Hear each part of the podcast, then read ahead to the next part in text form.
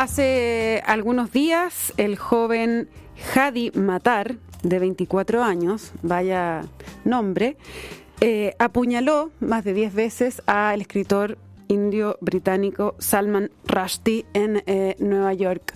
el ataque ha conmocionado al mundo por supuesto de la literatura, pero también eh, de todo eh, el, espectro político por lo que significa eh, este ataque. Para conversar de eso y muchas otras cosas más, estamos con Arturo Fonten, como siempre. ¿Qué tal, Arturo? ¿Cómo estás? Qué gusto verte. Igualmente. Y está con nosotros Pablo Ortúzar, también desde Europa, que nos puede contar también cómo están las repercusiones de esta lamentable noticia por ese lado. ¿Cómo estás, Pablo? Hola, hola. Muy bien, muchas gracias. Ahora, eh, dicen que, o sea, lo que se ha sabido últimamente es que eh, el escritor ya pasó el peligro. Sí.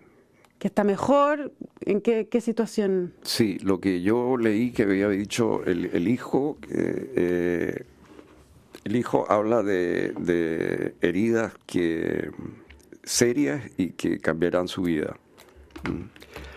Fueron 15, 15 puñaladas. Sí. Una persona bastante mayor.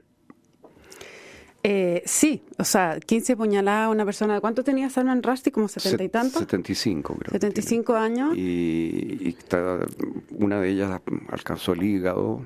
Eh, había otra que afectaba un poco el brazo. Vamos a ver si recupera bien el brazo. Y tiene un ojo, parece perdido. Sí, o sea, un ataque que, va, a cortar sin duda lo que le queda de día y que, la va a hacer acto más difícil. Eh, y, que, y que cumple en el fondo el, mandato, ¿cierto? De, si no me equivoco, el Ayatollah Khomeini, eh, que, data de, los de los 80, o sea, quizá antes de que haya nacido el atacante. Claro, cuando hay, que recordar un poco eh, de, qué, de qué viene esta la, la fatua, ¿cierto? Que eh, Khomeini le emite el año 89, luego que Salman Rushdie publicara eh, la novela Los versos satánicos, que entonces fue considerada como una blasfema para los musulmanes y la fatua porque aparece porque aparece el profeta personificado hace hablar a, Mahoma y con esto le bastaba digamos para bueno, eh, eh, la, eh. fatua. ¿Sí? no, dale. Perdón. la, que la, fatua es, un, en el fondo un mandato religioso de que cualquier, cualquier musulmán que esté en, contacto o, tenga la posibilidad de dar muerte a, este personaje, a, la persona sobre la cual se declara, digamos, este mandato, tiene el deber religioso de hacerlo. Eso es un deber religioso, pero también había un incentivo monetario. ¿ah? Había una ah, recompensa. Es que no, y en el caso de Salman Rushdie es así, porque está esta fatua que efectivamente hay una cosa como un compromiso moral, de una eh, obligación, una obligación moral de cumplirla, que este, en este caso era matarlo. Eh, pero también había una recompensa en ese entonces. O sea, partió en un millón de dólares, pero esta fue creciendo. En el año 2012 la, recompensa por la muerte de Rushdie, quien estuvo tuvo que vivir eh, oculto mucho tiempo, eh, estuvo en 3,3 millones de dólares y ya para 2016 eh, varios medios de comunicación estatales de Irán donaron 600 mil dólares adicionales a esta recompensa. Ahora entiendo que el gobierno de Irán se está como distanciando de esto actualmente. El gobierno de Irán ha dicho que no tiene nada que ver con este caso particular, pero por otra parte lo ha justificado porque ha dicho que es él quien ha ofendido al mundo musulmán con su libro Los versos satánicos. Ahora, el, eh, esta situación lo que ha ocurrido también es que hay varios autores que han salido a decir que también han sido objeto de, amenazas de muerte, como Oran Pamuk salió, eh, entiendo que mm, la autora de Harry Potter también salió a decir que, había sufrido amenazas de tipo más bien religiosas, o sea, amenazas de muerte que tienen eh, que ver con, con, motivos confesionales. Pero de todas maneras es, eh, increíble pensar que después de, ¿cuánto? 20 o 30 años de esta fatua, un joven de 24 años de New Jersey, no sabemos si tiene relación, capaz que ni sabía. No, no, tiene que haber sabido. No, sí, porque su familia, lo que se ha sabido hasta ahora es que él eh, se había ido convirtiendo sí, eh, tenía en el aceleradamente. WhatsApp, sí. en el WhatsApp y en el eh, había mucho Mm. información. Es una historia, grupo es una religioso historia de típica de, de radicalización, eh, que, es- que es lo que acá la- las policías, aquí en Estados Unidos, y, pero en Europa especialmente, tienen bastante estudiado el perfil y, la- los pasos, digamos, eh, que, normalmente siguen este, este perfil de jóvenes que se radicalizan, que no son necesariamente familias musulmanas muchas veces. Ahora, yo lo que lo, lo, lo que agregaría es que eh, los versos satánicos contienen una a ver, contienen un- unos eh, eh, párrafos en los cuales aparece lo que es una leyenda, ¿no es cierto? Supuestamente eh, Mahoma escribió eso y lo borró, o- o esa es la leyenda, ¿no? Eh, y eso toca a un punto bastante neurálgico de las convicciones eh, mahometanas. ¿no? O sea, como que hubiera sido la mano de Mahoma a que a través de Rushdie escribía versos. Esa es como la... No, la, la- la leyenda es que hay unos versos que, que, que, que no son en definitiva parte del, Corán, digamos, pero que sugerirían que Mahoma en el fondo habría, habría transformado en, eh, en ángeles lo que eran antes deidades. Entonces, eh, lo que pone el personaje, que no es Mahoma, pero tiene otro nombre, pero obviamente se parece mucho, es que hay una especie como de transaca en la cual Mahoma incorpora como arcángeles lo que eran deidades previas. Primitivas, claro. En- Entonces, eh, en esa transaca él queda situado en la posición en que queda situado. Entonces, en el origen mismo de la religión musulmana estaría, digamos, una falla. Y eso es lo que la novela desarrolla, lo que la novela plantea. Entonces, desde el punto de vista, digamos, de la teología eh, musulmana, yo supongo que el libro es un desafío bien frontal y muy sutil y muy inteligente. O sea, es de alguien que conoce bien lo que está haciendo. Entonces, o sea, no es simplemente De alguna algo- manera, entonces es una caricatura también de Mahoma. No, de- no es una caricatura. ¿No? No, no, no, no, es más para grave que nada. una caricatura. Perdón mi ignorancia, no lo leí, lo voy a No, no, no, no, no es para nada una caricatura. Es más bien una. Pero se parece, o sea, como referencia podemos, podemos hacer un paralelo con la última tentación de Cristo de Kazanzaki, que, que de hecho la iglesia también eh, eh, prohibió, digamos, o, o- al menos promovió que no, que no fuera leído. Eh, la, la película, además, que eh, se convirtió en un, en un todo un dolor de cabeza. En Chile conocido el caso, digamos, yo creo que mucha gente la vio por, por todo este escándalo, eh, donde, donde lo que se hace es eh, ponerse o imaginar la situación en la cual Cristo básicamente cede a la tentación eh, de un ángel que resulta ser finalmente el demonio eh, por- y, y- y, digamos eh, eh, no, no se somete al- a la crucifixión. Eh, solo que claro, la iglesia no vio la cabeza de nadie ni, declaró que el deber de ningún católico era matar a- al autor. Pero se prohibió verla. Un- A los católicos. Sí, sí. No, pero hubo una cosa en el Consejo Nacional de Televisión. Ah, acuérdate, bueno, a nivel hubo, de Chile, hubo un eso. fallo en los tribunales aquí. En Chile. acá. En En Chile, Chile, sí, sí, sí. sí, sí, yo me lo estoy viendo a que Pablo decía lo que pasó acá. Ahora, claro, eh, eh, quizás tú dices que, que Salman Rushdie eh, jugó un poco al límite, según interpreto tus palabras, Arturo. A ver, este no, libro. Ah, o sea, que- Es una literatura y es parte de la A ver, libertad, pero... mira, es- Salman Rushdie es un hombre de una inteligencia superlativa, eh, de un gran sentido del humor, de una gran ironía. Y, y lo que él hizo efectivamente es, digamos, dentro de la ficción, porque es una Claro. ficción obviamente, es algo que toca bien al corazón del mundo musulmán, eso es verdad. Ahora, eso no, no estoy para nada, por favor, eh, No, no, sosteniendo tampoco. que sea legítimo atacarlo por por, ningún eso. motivo. Yo cuando digo juega al límite, a lo que voy es que eh, está, está bien, está desafiando eh, una, una religión, una bueno, cultura, lo hace pero de- libremente. pero desde una ficción, te fijas, desde una ficción. Entonces ahí viene el tema, digamos, ¿no? Eh, bueno, esto no es lo mismo que escribir una tesis sobre esto, es una imaginación de él, pero es una imaginación que provoca eh, y que toca un punto sensible, eh, real, digamos. ¿no? Ahora, eh, yo no, no digamos, eh, cuando el Rusty vino a Chile, eh, hay que pensar de que se le prohibió hablar, se canceló su presentación después de las declaraciones que hizo eh, de amenaza el embajador de Irán. El gobierno de Chile en un momento de debilidad cedió, ese acto se canceló y yo mismo desde el CEP fue quien lo invité a hablar en el CEP. Eh, y el único lugar donde él pudo hablar en Chile fue en el CEP. Y hay un contraste muy fuerte entre ese momento de debilidad del gobierno de Chile y el coraje de él y de los escritores y periodistas chilenos que fueron al CEP a solidarizar con él y a desafiar la fatua, porque lo que estaba en juego en ese momento era eso, mm. que él quería salir para desafiar la fatua, protegido como estaba por la seguridad inglesa. Eh, y Chile tuvo un momento de debilidad, el gobierno chileno. Yo tengo mucha admiración por ese gobierno, pero fue un momento de debilidad. ¿Qué año fue esto? 1995. Ya. Ya, ¿Y cómo recuerdas tú a, esa visita en el CEP? Bueno, fue una cosa muy tensa porque cuando nosotros formalizamos esta invitación, bueno, llegó el GOPE y el GOPE, llegó el general del GOPE y me trató de presionar mucho. Eh, hubo muchos llamados de alto nivel para que esto no se hiciera porque no había seguridad, porque no el CEP no, no, no, ofrecía las garantías y el GOPE tampoco podía ofrecerlas. En fin, fue un momento de mucha tensión, pero el acto se hizo y, yo llegué bastante allá, porque no solamente se hizo el acto en el CEP, que estaba repleto de escritores, después una conferencia de prensa en el CEP, después yo lo invité a mi departamento, donde estaban mis hijos, él se emocionó con eso. Eh, ¿Y sin ninguna seguridad, nada? Nada.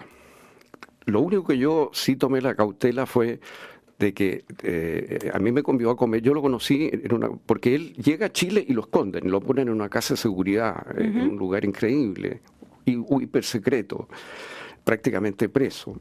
Y, entonces, ¿Y él venía solo? Con su mujer de entonces, Elizabeth, y una mujer muy buena moza y muy encantadora. Y él eh, eh, a mí me invitó Frank Wheeler, que era el embajador de Inglaterra, a comer con él. Y fue una comida pequeña, fue la primera salida que él hizo. y, claro, en esa comida, que éramos muy poquitos... Eh, Esto es la embajada acá de, la embajada de Inglaterra, en el Golf. Sí, entonces lo que pasó fue que cuando yo llegué a la, a la Feria del Libro a oírlo, como llegamos todos a oírlo, me encontré con que estaba cancelado el acto y entonces había periodistas que se acercaron a los escritores que estábamos ahí para pedirnos reacción. Y yo simplemente dije lo que me nacía, que me parecía que era una vergüenza para Chile, que Chile cediera ante la presión, sobre todo con estas declaraciones que había hecho el embajador de Irán en Chile el día o, dos días. Una amenaza. a ceder ante esta amenaza y me parecía obvio que si Rushdie había decidido venir a Chile era que él estaba desafiando, porque él estaba en ese momento recién saliendo. Era el mm. momento en que él salía, porque hasta ese momento él había estado oculto. Eh, entonces, esta declaración salió en las noticias en la noche y la vio Rushdie, se la tradujeron, porque él estaba pidiendo que le tradujeran las reacciones. Entonces, en la comida yo sentí que él tenía mucha simpatía hacia esta posición y me lo dijo y me agradeció eso. Y ahí se produjo una discusión, estaba por el gobierno de Chile el embajador, el, subsecretario de Relaciones, Mariano Fernández, que hizo una defensa cauta y diplomática de su de la posición del gobierno de Chile. Pero a mí no me pareció que estuviera realmente tan convencido él de la posición. Pero, no, pero no le quedaba otra, tenía que decirlo. Estaba también Antonio Scarmeta y estaba David Gallagher, y el crítico David Gallagher y ex embajador y estaba el escritor Antonio Scarmeta. Y entonces en ese contexto, en esa comida pequeña, eh, cuando Rushdie se contó que realmente no había venido a Chile a hablar y que no podía hablar en ninguna parte, entonces yo ahí le ofrecí el CEP. Y ahí pactamos entonces que, que, se hiciera esta conferencia en el CEP. Y fue el único lugar en Chile donde él pudo hablar. Y, y después cuando, cuando fue a comer a tu casa, ¿él contó si en algún momento se sintió inseguro, por ejemplo?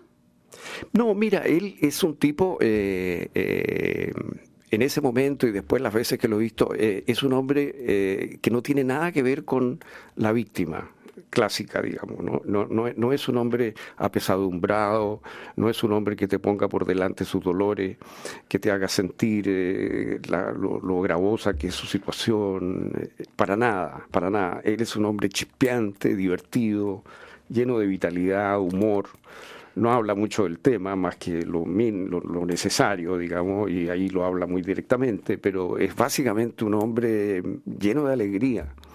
Y veo que el hijo eh, acaba de decir... Eh, acaba de decir justamente eso, que el padre ha recuperado el habla y también su sentido del humor, ¿no? bueno, eh, Zafar se llama el hijo. Eh, ha dicho que el padre eh, sale de este atentado y no ha perdido su sentido del humor. Y eso es muy lo que es él. Ahora, el, eh, ¿qué piensan ustedes respecto de si esta novela, que, que, es la que le causó esta fatua hace ya que 30 años casi, más o no? Sí. sí. Hoy día, en los tiempos que corren de la corrección política, en la era de la cancelación, ¿es publicable? O más que publicable, ¿habría alguna editorial que se arriesgara a publicarla? Bueno, no sé cómo lo estudios. bueno, tenemos un, proxy en el caso de Ariane Hirsi Ali, que es eh, eh, una, activista, eh, si no me acuerdo, ella, si no me equivoco, ella es de Senegal. La, echaron de Holanda después de, participar en la grabación de un documental y de publicar un libro que se llama Sumisión.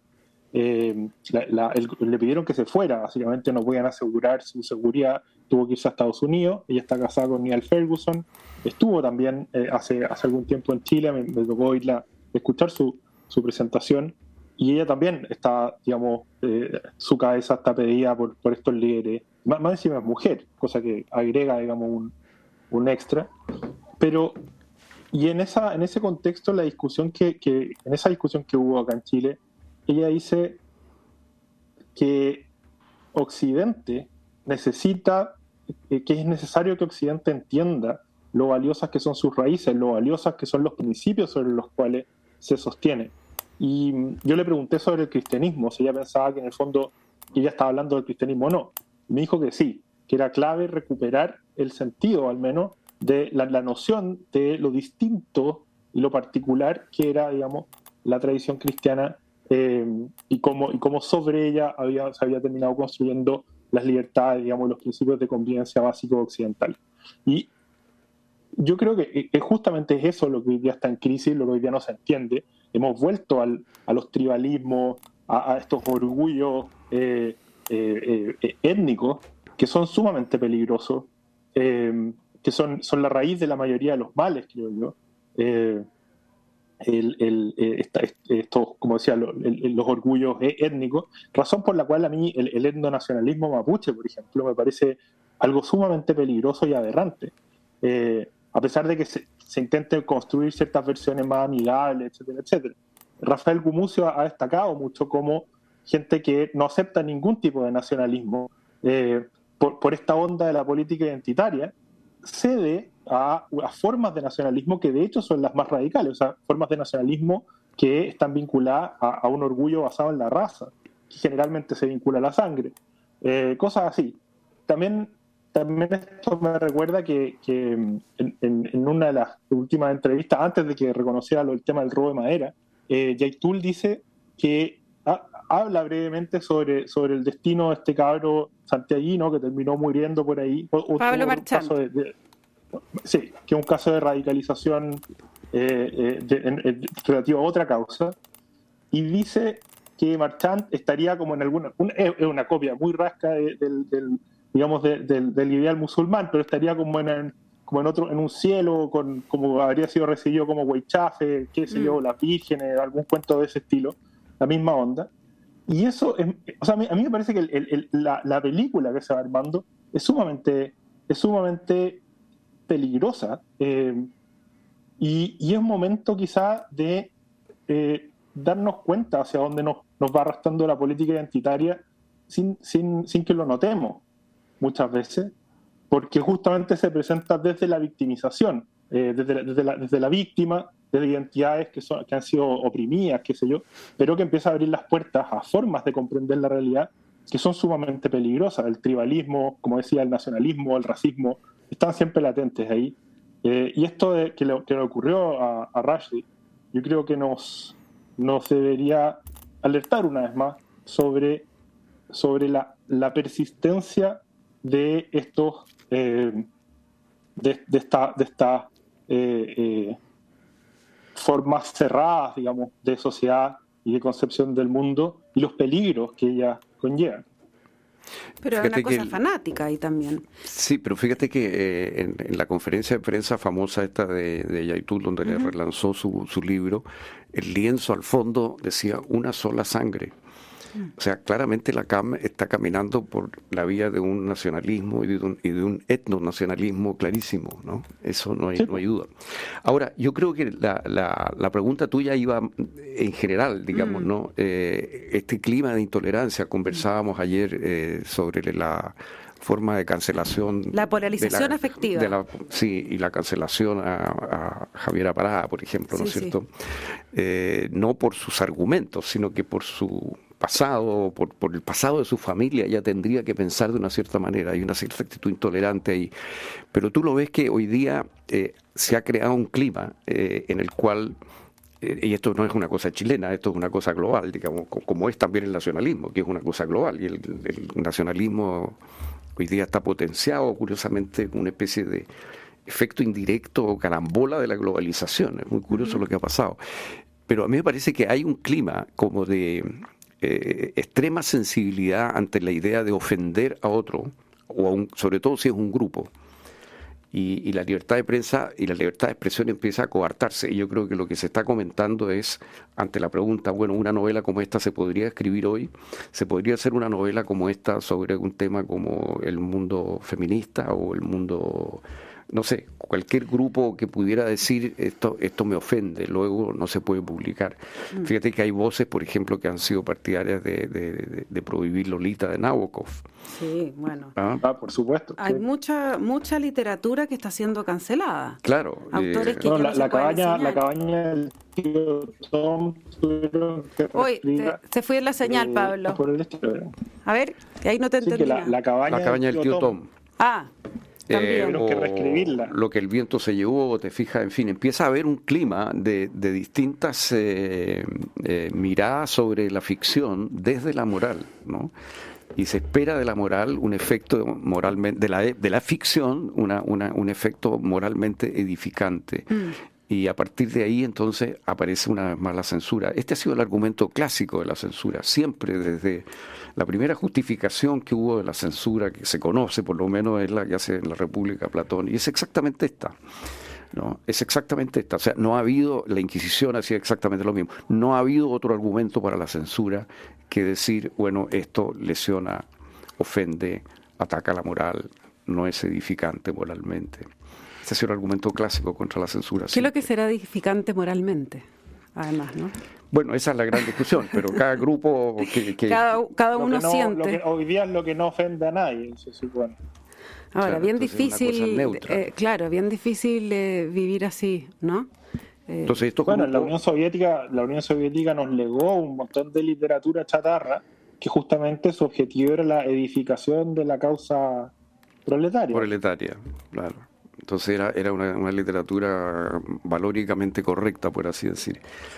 Eh, pero tú lo ves hoy día en, todos estos grupos identitarios que de alguna manera se amparan y toman una actitud intolerante que en el fondo impide discutir los supuestos sobre los cuales se basan, porque ese es un poco el punto. El tema de la cancelación de autores eh, ya viene bastante eh, hace harto rato y en Estados Unidos es eh, fuertísima. De hecho, hay algunas editoriales que su gran gracia es que son las editoriales que publican a los cancelados.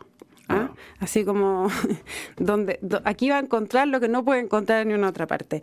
Pero entre, bueno, el, el, el, entre los cancelados, por supuesto, voy a nombrar algunos. Woody Allen, obvio. Woody Allen. Por razones obvias. También con la biografía de Philip Roth, que escribió Blake Bailey, después de que eh, Roth fue acusado de acoso sexual por varias mujeres. También ocurrió algo con eh, Norman Mailer, también fue, eh, em, ¿cómo se llama?, cancelado. Ahí lo que pasó fue que eh, la editora de eh, Mailer de toda la vida, Random House, rechazó su obra y la publicó una de estas editoriales chicas que yo digo que se dedicaran a, los a, los cancelados. los cancelados, que son los marginales de hoy. Eh, claro, son como los, nuevos. ¿ah? Ahora, una cosa, ahí entramos a la, discusión total, porque un autor sí puede ser eh, cometer delito y ser un delincuente, un acusador, un abusador, etcétera. Obviamente, la eterna discusión es si se separa o no se separa la obra del autor. Exacto. Y si, claro, que Lolita hoy día es un es un, una obra en que un profesor mayor, ¿qué edad tenía Lolita? ¿14? Por ahí.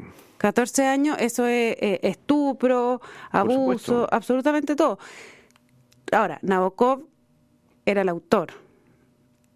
Hay que cancelarla ahora por eso. Esa es una esa es la discusión. Eh, bueno, de hecho, la eh, obra en su momento fue prohibida en Estados Unidos, por ejemplo. Ah, fueron adelantados en la cancelación. no, sí, es muy, es muy importante recordar que la libertad que hemos gozado, la libertad de expresión, es absolutamente eh, excepcional en la historia humana. Eh, lo normal ha sido la persecución, la persecución de las ideas y de las personas. Eh, Leo Strauss, que es un filósofo político muy importante, reintroduce esa, esa, variable para, para, para, leer a muchos autores dentro de la tradición del canon, digamos, de pensamiento político, justamente porque en nuestra, época se le olvida, lo, no, no, nos damos cuenta de la libertad que gozamos y, no la, y no la apreciamos. Así es. Y de hecho ahora se está, está desapareciendo. O sea, que haya, que haya editoriales que se dedican a los cancelados, nada, ¿qué más se puede decir? Bueno, ha sido una conquista que, que, hay que cuidar en estos tiempos de funas, cancelaciones. Ahora, hay, yo diría, dos tipos de cancelación. Una es eh, la que tú acabas de decir, Lolita, por ejemplo, ¿no es cierto? Que toca el tema de la pedofilia con gran arte, pero claro, es un tema que mucha gente considera que no debería tocarse. Ese sería como un argumento. Y otro argumento es decir, eh, Foucault eh, es acusado de haber ah, practicado la pedofilia y entonces su obra no vale. Claro, es distinto, es distinto porque, claro, uno ah. el contenido de la obra y el otro el contenido de la vida del autor. Son las dos estrategias que se están usando.